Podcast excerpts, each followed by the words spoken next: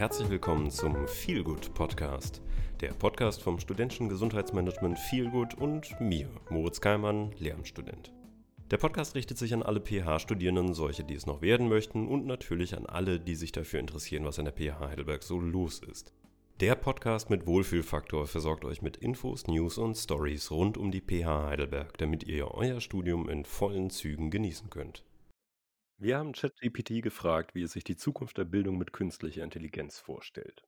Das war die Antwort.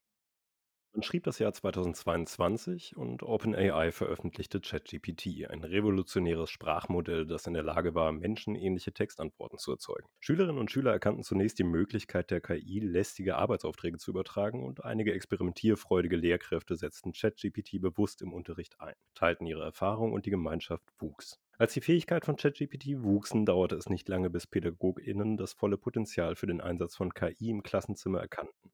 Im Jahr 2024 begann OpenAI mit der Entwicklung einer Bildungsversion von ChatGPT, die speziell für den Einsatz als persönlicher KI-Tutor konzipiert war. Die erste Implementierung des KI-Tutors war sowohl bei Schülern als auch bei Lehrern ein Erfolg. Die KI war in der Lage, die Stärken und Schwächen der einzelnen Schülerinnen zu verstehen und ihr individuelles Feedback zu geben und Unterstützung. Im Jahr 2028 waren die persönlichen KI-Tutoren zu einem wesentlichen Bestandteil des Bildungssystems geworden. Die Schüler waren nicht mehr durch traditionelle Lehrmethoden eingeschränkt und konnten in ihrem eigenen Tempo und nach ihren eigenen Interessen lernen. Mithilfe der KI wurde Bildung für alle zugänglich, unabhängig von ihrer Herkunft oder ihrem Standort. Das ist also die Vorstellung von ChatGPT, wie die Bildung in Zukunft aussehen könnte. Um dieses Thema mit allen seinen Facetten zu beleuchten, haben wir heute Professor Dr. Christian Spannhagel eingeladen. Hallo zusammen. Hallo. Ja, hallo Christian, schön, dass du da bist. Nutz gleich mal die Gelegenheit und stell dich vor, weil wir haben ja mit dir hier wirklich einen absoluten Experten am Start. Ja, mein Name ist Christian Spannagel. Ich bin Professor für Mathematik und Informatik, Didaktik an der Pädagogischen Hochschule in Heidelberg. Und ich beschäftige mich seit längerem schon mit dem Einsatz digitaler Werkzeuge zum Lernen und Lehren, sowohl in der Schule als auch in der Hochschule. Und KI-Tools sind auch eine Art von digitalen Werkzeugen, für die ich mich interessiere im Bildungskontext. Dann würde ich jetzt passend zur aktuellen Hausarbeits- und Abschlussarbeitssaison dich direkt mal überfahren mit der wahrscheinlich Frage, die allen Studierenden jetzt unter den Nägeln brennt. Kann ich in Zukunft meine Hausarbeiten oder Abschlussarbeiten von ChatGPT schreiben lassen und mich ganz entspannt zurücklehnen? Wie sieht es da aus?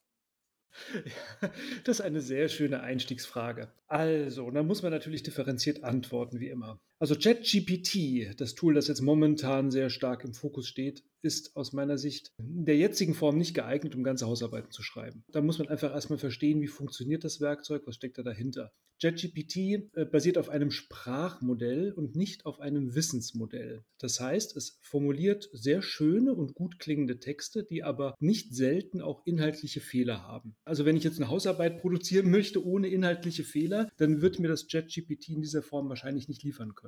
Außerdem gibt es weitere Grenzen, wie beispielsweise ja, die Texte, mit denen, auf denen das Sprachmodell äh, basiert, mit denen es gefüttert und trainiert wurde, die gehen nur zurück bis irgendwann im Jahr 2021, glaube ich. Das heißt, es hat keine aktuellen Informationen. Es wiederholt gesellschaftliche Verzerrungen und Vorurteile, die bereits in den Texten steckten, mit denen es gefüttert wurde. Das möchte man natürlich auch nicht haben in wissenschaftlichen Hausarbeiten. Und es kann insbesondere auch nicht korrekt zitieren. Es erfindet wissenschaftliche Quellen, die wiederum total realistisch klingen, aber eben nicht existieren. Also ich bin mir mir sicher, dass zukünftige Tools besser werden. Insbesondere wenn Sprachmodelle mit Wissensmodelle verknüpft werden. Aber momentan ist das eben mit ChatGPT in dieser Form, glaube ich, nicht möglich oder nicht gut möglich. Eure Frage bezieht sich aber wahrscheinlich nicht nur darauf, ob es technisch möglich ist, sondern auch mit einem Augenschmunzeln, ob es zukünftig zulässig sein wird. Und da gehe ich jetzt schwer davon aus, dass das nicht der Fall sein wird. Das Problem des Cheatens und des Betrügens mit KI-Tools wird natürlich langsam von den Hochschulen erkannt und es werden Regeln aufgestellt werden. Also so ähnlich wie die Eigenständigkeitserklärung, die man jetzt schon bei Hausarbeiten und äh, Abschlussarbeiten abgeben muss. Ich hoffe allerdings äh, beim Erstellen dieser Regeln, dass die Hochschulen KI-Tools nicht nur als Problem wahrnehmen, sondern sondern auch als Chance. Denn die Tools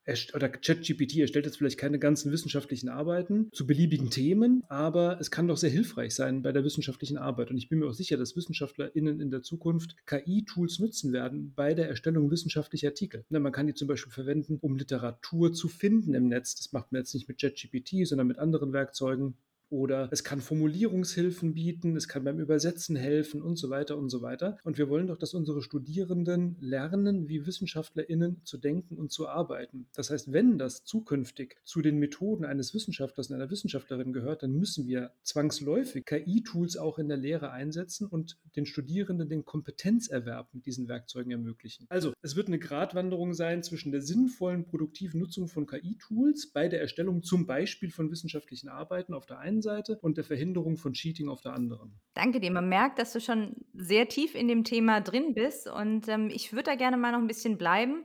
Du hast ja kürzlich erst beim Hochschulforum Digitalisierung einen Gastbeitrag dazu veröffentlicht, also konkret zum Umgang äh, mit ChatGPT in Lehrveranstaltungen.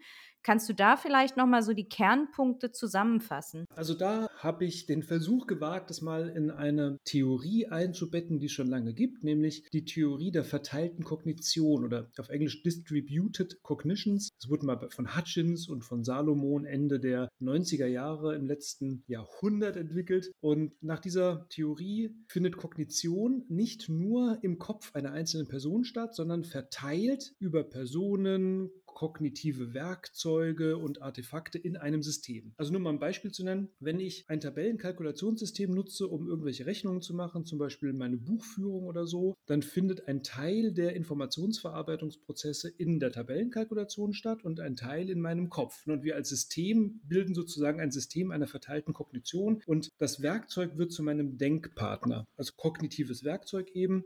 Es übernimmt bestimmte Tätigkeiten, die vielleicht auch dumpfe Rechnungen sind oder ähnliches, Tabellenkalkulation, ne? als Rechenknecht. Das heißt, ich kann bestimmte kognitive Prozesse auslagern, übergeben an das Tool. Das nennt man Computational Offloading. Und mein eigenes kognitives System wird dadurch frei, damit ich mich höherwertigen Dingen widmen kann. Und das ist natürlich eine tolle Sache. Das gibt schon lange. Eine Taschenrechner machen das, Tabellenkalkulation, das Internet, die Wikipedia und so weiter. Sind alles Werkzeuge, die bestimmte Prozesse der Informationsverarbeitung oder des Speicherns von Wissens uns abnehmen, sodass wir mehr Freiheit haben für andere Dinge. Und in dieselbe Presche verschlägt auch KI und ChatGPT und die ganzen anderen Tools. Also wir reden wahrscheinlich nicht nur über ChatGPT, sondern KI-Systeme im Allgemeinen. Und es spricht auch gar nichts dagegen, die zu verwenden, wenn sie hilfreiche Helferlein Baustein sind im Alltag und im Beruf. Einziges Problem, was sozusagen diese kognitiven Werkzeuge dann auslösen im Bildungsbereich ist, dass ja SchülerInnen und auch Studierende Prozesse lernen müssen, die auf Knopfdruck so ein KI-System übernehmen könnte. Und da ist jetzt die Frage als Lernender, wieso sollte ich denn jetzt eigentlich das lernen, wenn das KI-Tool das auch könnte? Da muss man natürlich ansetzen. Und da habe ich in dem Artikel drei Lösungsideen aufgezeigt, wie man da ansetzen könnte. Also zum einen kann man vielleicht den Ansatz fahren, dass man diese Kompetenzen, die die Tools übernehmen können, wie ChatGPT jetzt zum Beispiel bestimmte Texte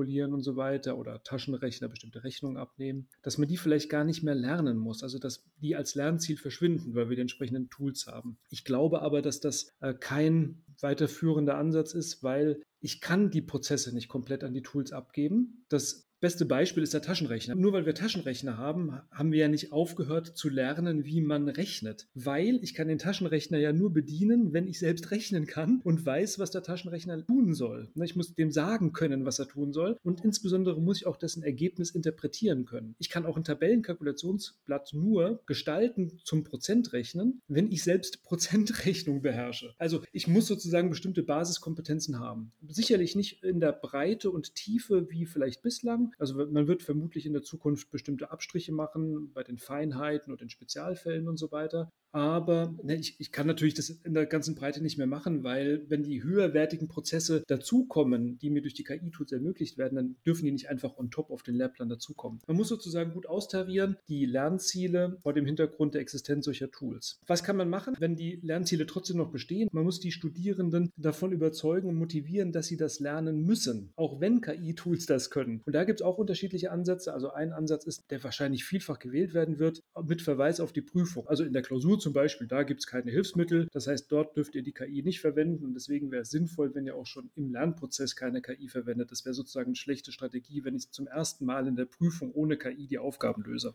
Das könnte sozusagen überzeugend sein. Das setzt aber sehr stark an, natürlich auch bei extrinsischen, fremdbestimmten Motivationsaspekten. Man könnte auch eher im Bereich der Selbstbestimmung ansetzen, nach der Theorie von DC und Ryan, Theorie der Selbstbestimmung. Nach der Theorie fühlen Menschen sich dann motiviert oder besonders selbstbestimmt motiviert, wenn sie sich als autonom, kompetent und sozial eingebunden erleben. Und da könnte man vielleicht ansetzen, auch im Kontext von KI-Tools. Also ich fühle mich nicht autonom, sondern vielleicht eher abhängig von Technologie, wenn ich auf die Technologie angewiesen bin. Das heißt, wir müssen unabhängig bleiben von der Technologie, damit wir auch zum Beispiel in Situationen, wo die Technologie nicht vorhanden ist, auch entsprechend agieren können. Also PilotInnen zum Beispiel, die müssen ja auch lernen, ein Flugzeug zu landen, ohne Bordmittel, wenn mal das Cockpit ausgefallen ist. Das wäre vielleicht ein Argument, die Autonomie, die wir uns bewahren wollen, auch während solche Tools existieren. Kompetenz erleben. Ich erlebe mich nicht als kompetent, wenn ich einfach irgendeinen Prozess an eine KI auslagere. Das heißt, wir müssen Lernsituationen schaffen, in denen die Studierenden und die SchülerInnen sich kompetent erleben, während sie diese Aufgaben lösen, die eigentlich auch ein KI-System könnte und sozial eingebunden. Und es kommt, das führt mich sozusagen zur dritten Idee.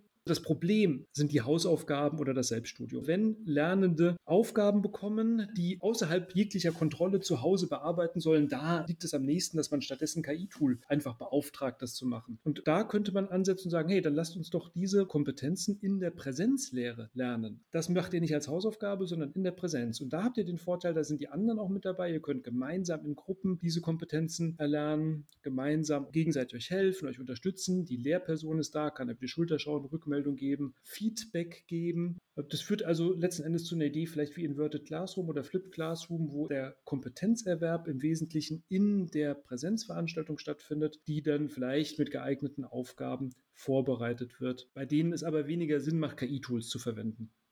Super, vielen Dank. Normalerweise erwartet man nur eine Antwort. Du lieferst immer gleich drei.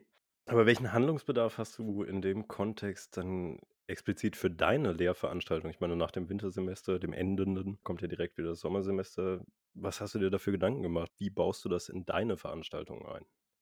Ich habe mir überlegt, ich möchte eigentlich, dass die Studierenden lernen, wie man mit KI-Werkzeugen umgeht. Und ich möchte auch KI-Werkzeuge eigentlich gar nicht so speziell behandeln, sondern es gibt ja noch jede Menge andere Werkzeuge. In der Mathematik ne, arbeiten wir mit Tabellenkalkulationssystemen, Computeralgebra-Systemen, dynamischen Geometriesystemen, in der Informatik sowieso mit Programmierumgebungen und so weiter. Also eigentlich möchte ich den Blick generell auf solche kognitive Werkzeuge lenken. Und deswegen habe ich mir überlegt, ich gebe den Studierenden ein paar Informationen an die Hand, wie wir mit Werkzeugen umgehen wollen in meinen Lehrveranstaltungen. Und ich habe mir überlegt, überlegt, ja, die Studierenden sollen zunächst mal die Erlaubnis haben, alle Werkzeuge verwenden zu dürfen, die es gibt und die sie für sinnvoll halten, weil ich möchte gemeinsam mit den Studierenden lernen, wie können wir Werkzeuge einsetzen, um bestimmte Kompetenzen zu erwerben oder bestimmte Aufgaben zu lösen. Wichtig dabei ist aber auch, dass die Studenten und Studentinnen wissen, dass sie ihre Arbeitsergebnisse verantworten müssen. Die Tools machen Fehler, Ergebnisse müssen bewertet, reflektiert werden, kritisch betrachtet werden, überarbeitet werden, weitergeführt werden. Und gerade das Beispiel ChatGPT zeigt eben, dass man man das Ergebnis oftmals nicht einfach eins zu eins übernehmen kann, sondern man muss damit weiterdenken. Das Werkzeug denkt nicht für mich, lasst es das Werkzeug nicht machen,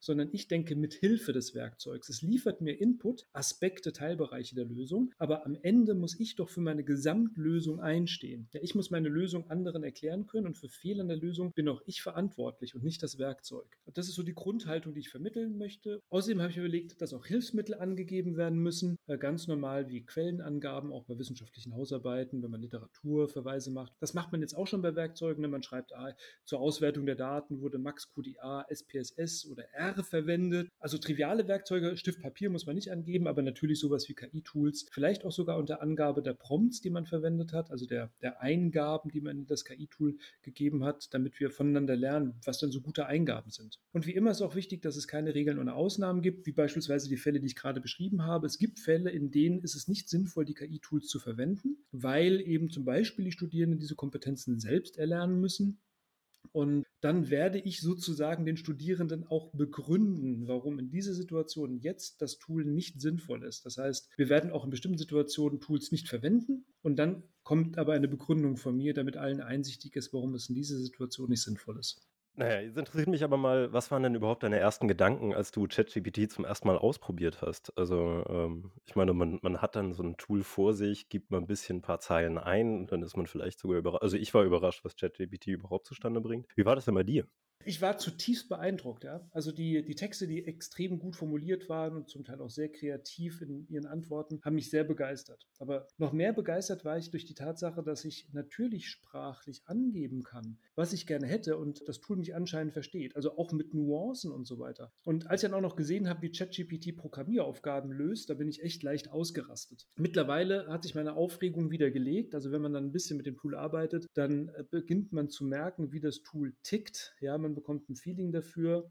Also ähm, die, Antworten sind super formuliert, aber gehen eben oft nicht in die Tiefe, sondern bleiben an der Oberfläche, reden um den heißen Brei rum. Auch die Tatsache, dass man wissen muss, wie man das Tool tatsächlich bedienen muss, damit es zu besseren Antworten kommt. Ja, man braucht ein bisschen Erfahrung mit den Werkzeugen, um einen Eindruck, eine Vorstellung davon zu haben, was leisten diese Werkzeuge und wo sind deren Grenzen. Ich finde, der, der Begriff Werkzeug muss da definitiv unterstrichen werden, muss es halt lernen zu bedienen. Genau, wie jedes andere Werkzeug auch. Drück auch niemandem eine Bohrmaschine in die Hand, wenn ich ihm nicht vorher gesagt habe, ähm, wie man eine Bohrmaschine benutzt und wo man aufpassen muss und so weiter. Und genauso ist es auch bei KI-Werkzeugen. Ja dieses Podcasts einen Instagram-Post geschaltet und ihr konntet Fragen einreichen. Dabei kamen dann auch so Fragen, wie setze ich das jetzt beispielsweise in Kunst ein oder in Musik? Da möchten wir ganz kurz sagen, wir wollen das Thema möglichst allgemein behandeln, deswegen werden wir jetzt wahrscheinlich nicht auf einzelne spezifische Anwendungsfälle eingehen, aber vielleicht hast du ja trotzdem ein paar praktische Ideen, wie man jetzt zum Beispiel ChatGPT in der Schule einsetzen kann.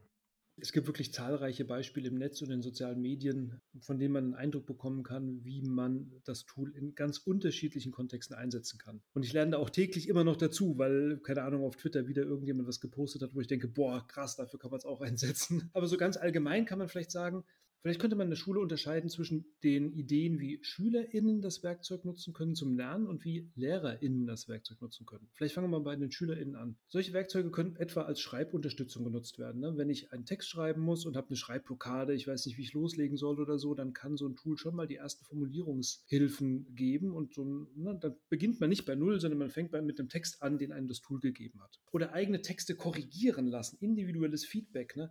Und zwar nicht nur eine Rechtschreibkorrektur, wie man sie bislang bei Word hatte, sondern jetzt auch zu Grammatik, Ausdruck und so weiter. Man kann einen KI-Chatbot als Gesprächspartner einsetzen, zum Beispiel ein simuliertes Bewerbungsgespräch, wo also sozusagen der, der Chatbot der Personalmanager, die Personalmanagerin ist oder so, die mit einem ein Bewerbungsgespräch äh, führt und man kann das ein bisschen üben. Oder die KI kann einem Ideen geben, zum Beispiel für Projekte. Also super ist das Tool mit, gib mir mal eine Liste mit zehn Antworten zu XY, sodass man dann eben eine Liste von zehn Dingen bekommt und dann kann man sich aussuchen, was davon eine gute Idee ist und was nicht. Oder man kann sich Lösungen oder Texte, die man nicht versteht, erklären lassen. Man kann sich individuelle Aufgaben generieren lassen und so weiter. Also das sind ganz viele praktische Ideen im Raum, die direkt von den Lernenden eingesetzt werden können. Aber als auch, auch als Lehrer und als Lehrerin kann ich das machen. Kann ich das Tool nutzen, zum Beispiel für die Unterrichtsplanung. Ich kann mir zum Beispiel Lernziele zu einem bestimmten Thema aufführen lassen. Ich kann mir einen Unterrichtsplan erstellen lassen. Ich habe das auch ein paar Mal gemacht. Also das, was dabei rauskommt, ist, wie man es eben erwartet, auch nur so halb gut, würde ich sagen. Also da muss man auch weiter weiterarbeiten. Aber immerhin, man muss nicht bei Null anfangen. Man kann Aufgaben erstellen lassen von dem Tool, die die Schülerinnen dann bearbeiten sollen. Kann also eine Hilfe bei der Erstellung von Aufgabenblättern sein oder Multiple-Choice-Fragen. Typischer Anwendungsfall, ne, gib mir zehn Multiple-Choice-Fragen zu dem und dem Themenbereich aus und das Tool macht das einfach und die kann man dann zum Teil auch ganz gut verwenden. Oder als Tool, das einem hilft, Schülerprodukte zu bewerten oder Bewertungsraster erstellen lassen. Und was ich auch eine ganz gute Idee finde, ist, man kann sich kindgerechte Erklärungen zu einem schwierigen Thema generieren lassen. Wenn ich also nicht genau weiß, wie ich das erklären soll, wie erkläre ich es meinem Kind, ja, dann ähm, kann ich das auch ChatGPT fragen und der macht einem da oft ganz gute Vorschläge.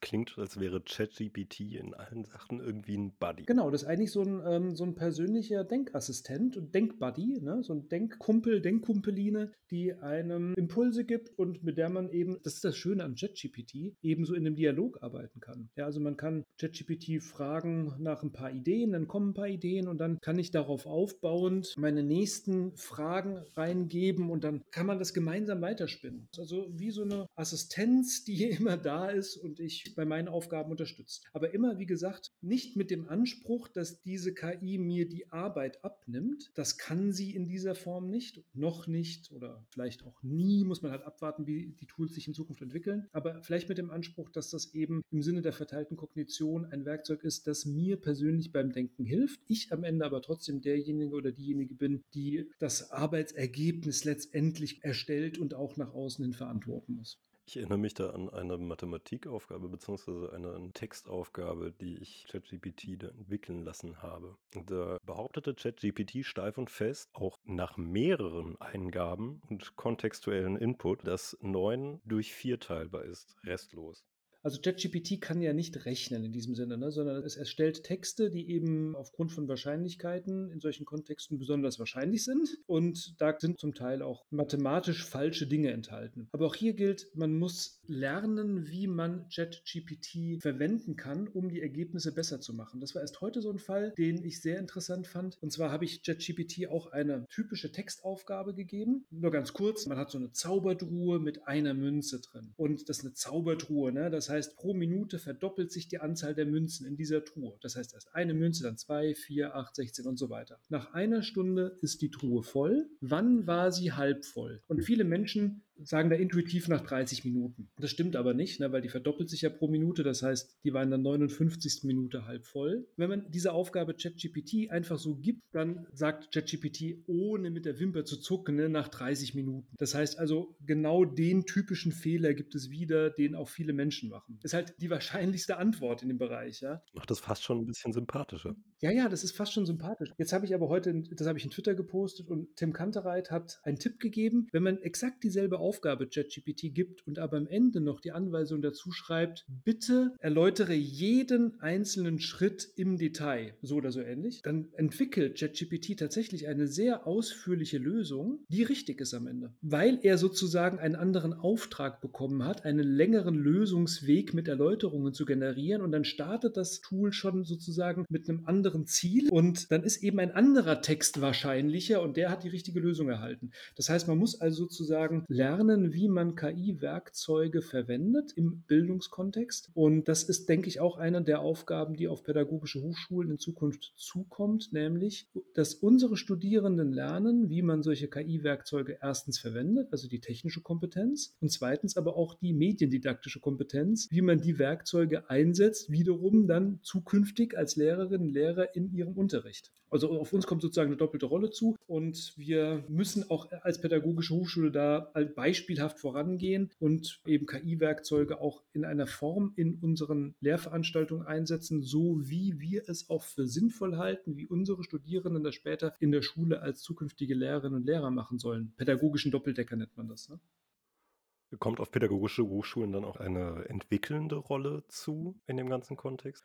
Oder haben pädagogische Hochschulen einen Anspruch oder sollten sie einen Anspruch haben, da auch ein bisschen die Entwicklung in die richtige Richtung zu steuern? Bin ich überzeugt, denn pädagogische Hochschulen sind ja Hochschulen, in denen im Bildungskontext geforscht wird. Vermutlich wird einer der Aspekte zukünftig auch sein, dass die WissenschaftlerInnen an pädagogischen Hochschulen sich mit der Frage beschäftigen, wie man KI-Werkzeuge sinnvoll in Bildungskontexten einsetzen kann und wie vielleicht auch KI-Werkzeuge gebaut sein müssen, dass sie eben sinnvoll einsetzbar sind. Also das wird sicher eine Aufgabe Aufgabe für pädagogische Hochschulen sein, das Ganze aus erziehungswissenschaftlicher, aus psychologischer, aus soziologischer Sicht zu betrachten, aus Sicht der Fachdidaktiken und auch aus Sicht der Sonderpädagogik. Weitere Aufgaben für pädagogische Hochschulen sind wahrscheinlich auch im Bereich des Transfers angesiedelt, also auch die Rolle von KI in der Bildung in die Gesellschaft hineinzutragen und dort zu erläutern in Formaten der Wissenschaftskommunikation, also in Vorträgen, auf Social Media und auch in Podcasts. Genau das, was wir gerade jetzt hier momentan machen. Wo siehst du denn sonst noch Einsatzgebiete von AI und Machine Learning an der Hochschule? Also ich denke da zum Beispiel an Beispiele aus den USA an der Georgia Tech mit Ashok Goel, der beispielsweise schon relativ früh, ich glaube um 2016 rum, einen KI-Tutor eingerichtet hat, um seinen Studierenden schneller Antworten geben zu können. Und auch so niederschwellige Sachen wie, ich brauche dieses Dokument, wo finde ich das? Siehst du noch Anwendungen, zum Beispiel hier in Deutschland, die jetzt demnächst noch kommen könnten oder die vielleicht schon massiv in der Entwicklung sind? Also so ein Tutor wäre natürlich etwas großartig und ich, ich glaube auch in Zukunft wird es in diese Richtung laufen.